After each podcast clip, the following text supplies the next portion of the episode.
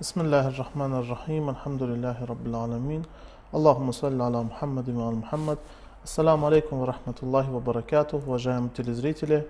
Мы, как всегда, приветствуем вас на телеканале Хади ТВ-3 и на передаче «Философия восстания имама Хусейна, да будет мир». Мы с вами э, говорили о причинах восстания имама Хусейна, а также об искажении этих причин. И очень подробно рассмотрели некоторые из этих искажений. И сегодня обязательно мы продолжим эту тему, и нам в этом поможет Худжат Алислам Аль-Муслимин, шейх Курбан, который бы я хотел представить вам. Шейх Курбан, салам алейкум ва рахматуллах. Алейкум ассалам рахматуллах. Шейх Курбан, мы как не, не можем э, закончить эти причины и также искажение этих причин. Понятное дело, что вы изначально также указывали на это, то, что э, восстание имам Хусейна и те, скажем так, вопросы, которые связаны с этим восстанием, их очень много, и их невозможно, как говорится, объять.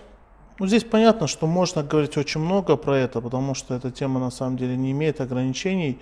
Ну, что, о чем мы сегодня с вами поговорим, Шейх Курбан?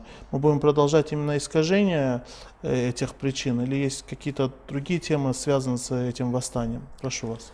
أعوذ بالله من الشيطان الرجيم بسم الله الرحمن الرحيم وبه نستعين وهو خير ناصر ومؤين والصلاة والسلام على سيد الأنبياء والمرسلين وعلى آله الطيبين الطاهرين المأسومين ولعنة الدائمة على أعدائهم أجمعين إلى قيام يوم الدين Я прежде всего приветствую дорогих телезрителей. Я бы хотел коснуться еще одного искаженного представления Мгм. о целях и мотивах имама Хусейна, алейхиссалату вассалам. Ранее мы затронули, как вы упомянули, э, некоторые из этих искаженных представлений. В частности, последним из них было то, что имам Хусейн, алейхиссалату вассалам, восстал ради власти. Я думаю, что у тех наших телезрителей, которые смотрели предыдущие передачи, должно сложиться правильное представление по данному вопросу.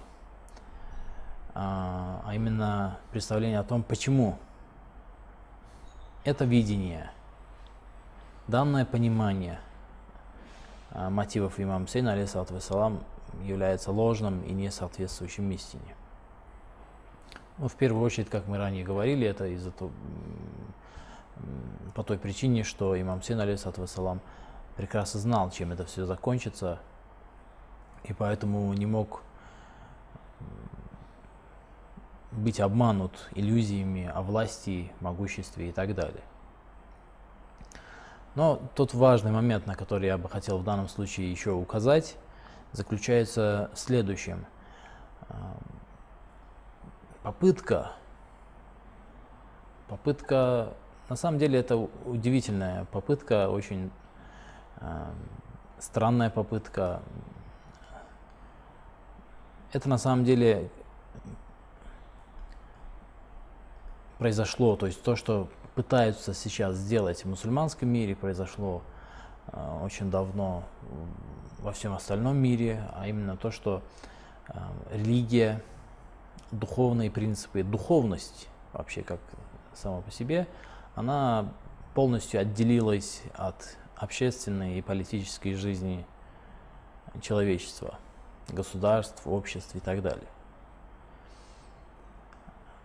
То есть, другими словами, духовные принципы, моральные принципы и, в частности, в первую очередь, конечно же, религиозные принципы, они а, в абсолютном большинстве стран, государств и обществ отделены от политики, законодательства и так далее и тому подобное. А, И эта же попытка делается и в отношении ислама. Пытаются отделить ислам от политики. Когда мы говорим отделить религию от политики, на самом деле у многих людей неправильное представление складывается. Они думают, а, религия, если связана с политикой, то это значит, что клерикалы или же духовные лица а, занимают какие-то посты, а, духовные лица или клерикалы, они а, являются правителями. Именно в этом вся суть того, что религия и политика связаны. Но это на самом деле очень и очень искаженное представление данного вопроса. Прежде всего, речь идет о том, что духовные, моральные принципы, проповедуемые той или иной религии, в частности божественной религии и в частности исламом, они влияют на политику государства, они влияют на законодательное, на законодательный процесс в государстве. Я приведу очень простой пример. Э, приведу пример из той больной точки, которая сейчас э, имеет место во многих обществах. Ислам э, заповедовал человечеству, э, то есть одной из половин этого человечества прикрываться, когда это, эта половина появляется в общественном месте. То есть женщинам, я имею в виду женщинам, ислам заповедует прикрываться, когда они появляются в обществе, когда появляются среди чужих людей. Как это воспринимается сегодня в современном мире? Как современный мир на это смотрит? Смотрит на это как некое такое дикое какое-то отношение, э, некую дикость, нечто такое отсталое. Я имею в виду не мусульманский мир, и в частности, да и в мусульманском мире мы все прекрасно знаем, что среди мусульман есть такие люди с подобным таким грубым пониманием вещей. Такое представление, то есть это покрытие, которое а, обязал одевать, ислам обязал одевать женщин, оно является некой такой отсталостью, признаком отсталости. Некоторые считают, что это признак отсталости. Но если хорошо и точно исследовать данный вопрос, все на, на самом деле оказывается с точностью наоборот. Я приведу один очень простой пример, чтобы телезрители могли представить себе примерно о чем идет речь. Я сталкивался с одним случаем, когда человек э, посетил, он любил спортивные состязания и посетил матч своей любимой команды. Это был любимый вид его спорта, любимая его команда. То есть вы можете себе представить, да, человека, который является заядлым болельщиком, насколько ему это важно. Но он говорил о том, что не смог, буду, он заплатил большие деньги за это. Сами понимаете, это известные команды, они, как, как правило, э, стоят билеты недешево. А, он достиг своей цели, какой-то э, мечты, скажем так, Э, близкой, недалекой мечты. Отправился на этот матч, но посмотреть этот матч он не смог. Знаете почему? Потому почему? что рядом с ним села девушка, которая была откровенно одета и прихорашена, так сказать. И этот человек, он э, отвлекался не, на нее. То есть он пропустил весь матч, потому что отвлекался на нее. То есть я хочу просто дать э, представление о том, что делает вот это вот поведение женское в обществе. И это, это яркий пример. Почему? Потому что человек очень любил эту команду и эту игру, и, в общем-то, ни за что не согласился бы ее пропустить и как-то отвлечься на что-то другое. Я уже не говорю о том, что человек в обществе, появляясь в обществе, он идет на работу, идет на учебу. Понимаете, до чего доходит это, это отношение к этим вещам? учительница, в частности, неважно, это начальные классы или, или же старшие классы, учительница одевается так откровенно, что я себе представить не могу, как эти ученики там учатся. Это просто невозможно. Это невозможно учиться в таком возрасте. Это такой возраст, здесь э, контроль и концентрация в подобных условиях, концентрация на уроке – она просто невозможна. Это чума, это вред, это вирус, оно губит образование, оно губит развитие человечества, оно губит э, промышленность, оно все губит. Половина бед, с которыми сталкивается современное общество, именно из-за этого. Люди вместо того, чтобы думать о, о, своей пользе, о своей выгоде, о своем будущем, о том, чтобы думать об учебе, о работе думать, одна половина человечества думает об одном, о женщинах думает, потому что выходит на улицу, только эти, это и наблюдает. Не может иначе себя вести. Эта половина, мужская половина человечества, она так устроена. Кроме единиц. Она так устроена, что это, это, эту половину человечества влечет ко второй половине человечества. Это природа человека. А другая половина, женская половина, она только этим занимается, что прихорашивается, пытается понравиться первой половине. Сделать все, чтобы привлечь внимание первой половины. И скажите мне честно, откровенно, что, какое именно отношение к одеянию, женскому одеянию является отсталостью и торможением общества? Это всего лишь один пример. Религиозные принципы говорят, что даже не мусульманские, даже христианские, разве христианство проповедует э, вот эту вульгарность или же призывает прикрываться. Почему они прикрываются в церквях? Чем церковь отличается? Что в церкви такого, что они прикрываются в церквях, а выходя из церкви, то же самое в мечети, то же самое мы наблюдаем и мусуль... среди мусульманских женщин. Одеваются в мечети, платок одевают, выходят и даже не успевают из двери выйти, а уже снимают. Почему? Разве эти, эти духовные принципы, эти положения, они касаются только мечети и церквей? У меня был такой случай, Шайкульба, я прошу прощения, перебил. Такой случай был в метро в Москве. Я однажды увидел женщину, покрутую в чадру. Я подумал, что здесь делает иранка в чадре. А потом так выяснилось, я увидел, что у нее крест висит.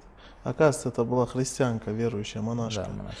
Есть, конечно же, среди христиан также соблюдающие, которые также прикрываются. Это понятно любому здравому человеку, кроме больных людей. Есть больные люди, которые уже привыкли к этим пейзажам, так сказать, виду голых и вульгарных женщин и женщин, и больных женщин, которые привыкли к тому, что кто попало на них обращает внимание. Привыкли привлекать внимание всех, кто попадется на пути. Кроме этих людей, любой здравый человек, который сядет и поразмыслит, он поймет, что эти принципы должны править обществом. Этот принцип, что женщина должна одеваться соответствующе, подобающе, выходя на улицу, эти принципы должны э, править обществом.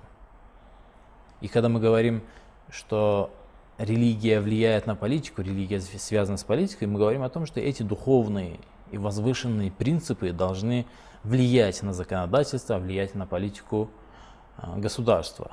Но с этим идет борьба. Идет ярая, жестокая борьба. Пытаются полностью отделить, чтобы эти моральные, духовные принципы никакого влияния на законодательство, на политику государства, на поведение органов государственных никакого влияния не оказывала. Шекурба, можно мы продолжим после небольшого перерыва?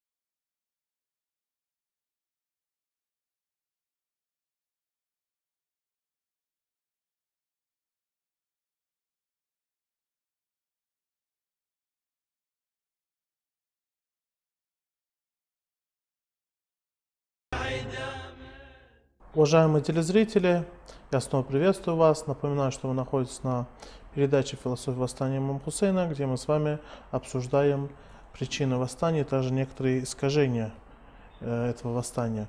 И нам в этом помогает наш эксперт Худжатуль Ислам Аль Мусуми Шек Курбан.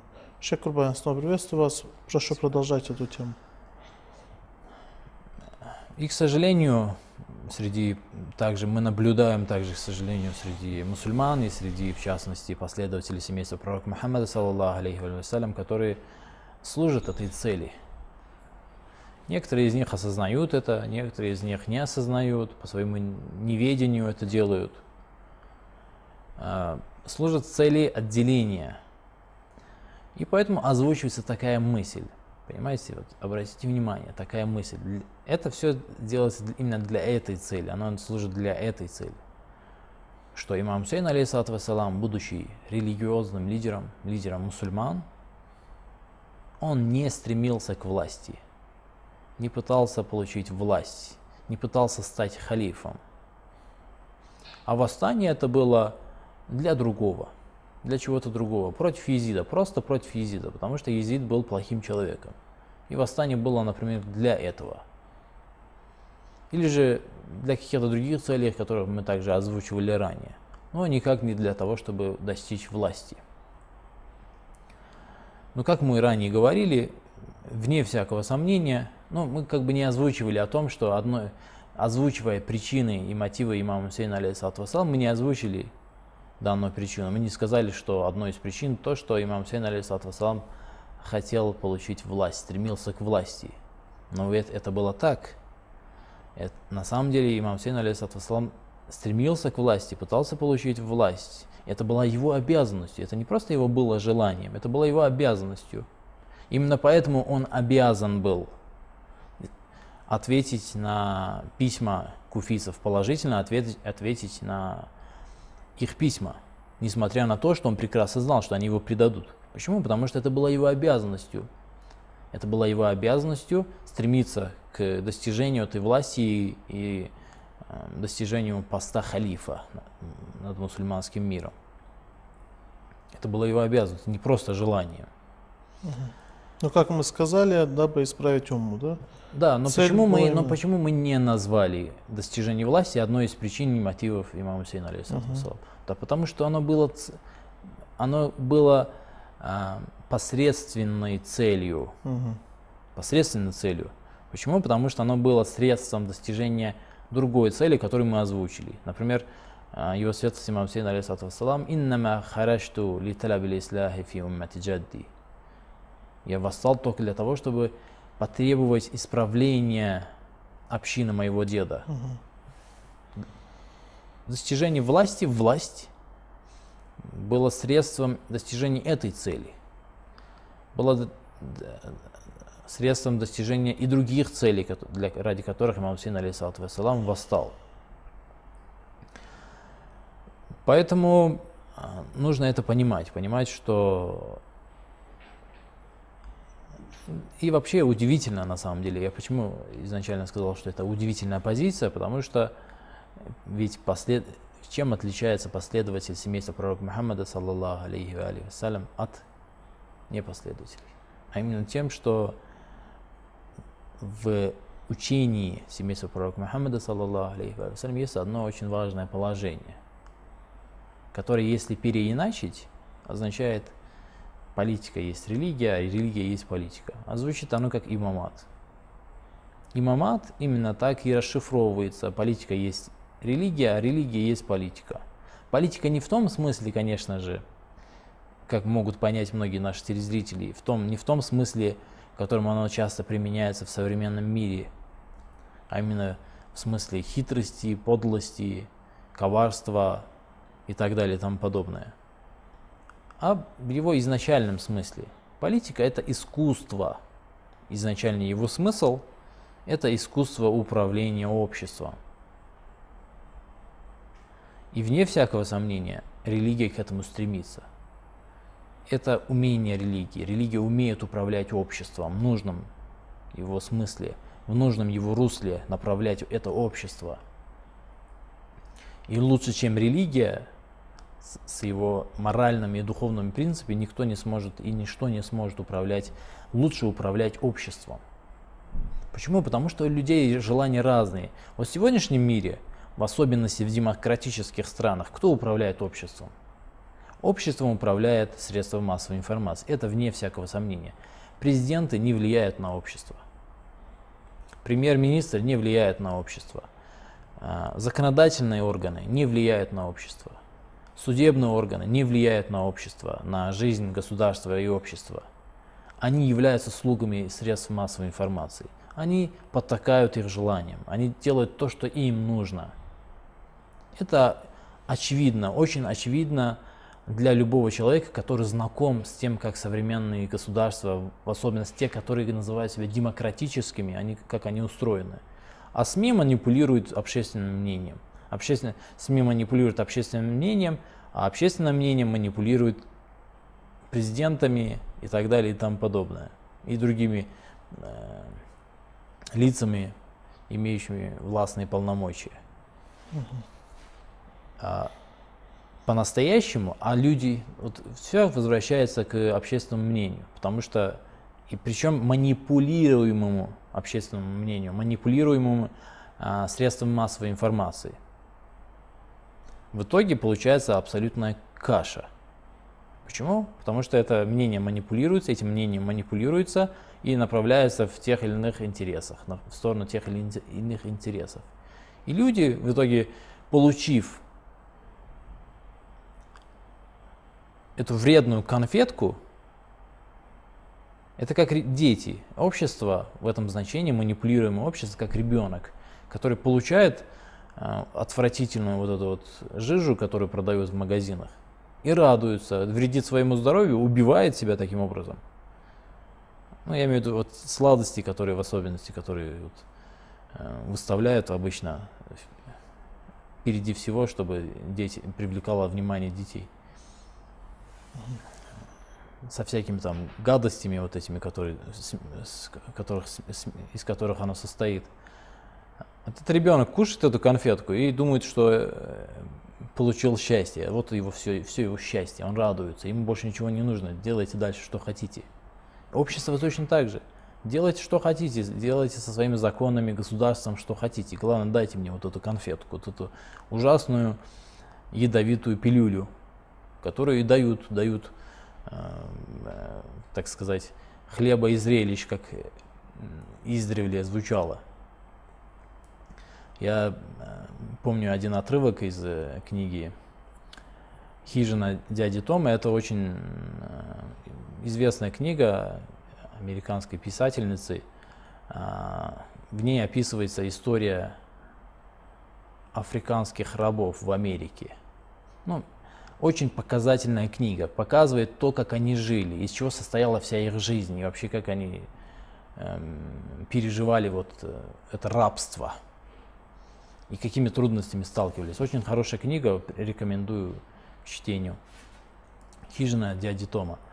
А, там есть один отрывок у одного из э, рабовладельцев, который в книге описан очень плохо. То есть он прям очень ужасный человек, избивает, насилует и делает все, что хочет. И самые ужасные вещи, которые ему приходят в голову, вот он творит со своими рабами и рабынями. Но здесь один очень удивительный момент. Он нанимает целый оркестр для своих рабов. Понимаете? Нанимает для них оркестр. Но казалось бы, давайте посидим и подумаем, зачем рабовладельцу, который держит этих рабов для своей выгоды, потому что он их э, использует эм, для своих интересов. Э, он их использует на поле. Они работают для него на поле, и причем в ужасных условиях работают. То есть он получает материальную выгоду с них. Они умирают, он сразу выкидывает, и как бы абсолютно ему без разницы, умер кто-то там или нет. Но он о них в каком-то смысле, можно сказать, в кавычках заботится, нанимает для них оркестр, э, дает им э, спиртные напитки, и этот оркестр, который он нанимает и платит им, играет для них.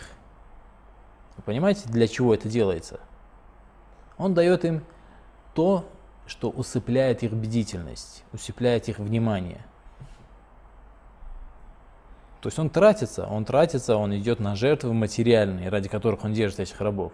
Только для того, чтобы их развлечь, дабы они были довольны. А эти рабы довольны, пляшут, пьют, пьяшут, гуляют, радуются и с утра встают и идут работать весь день.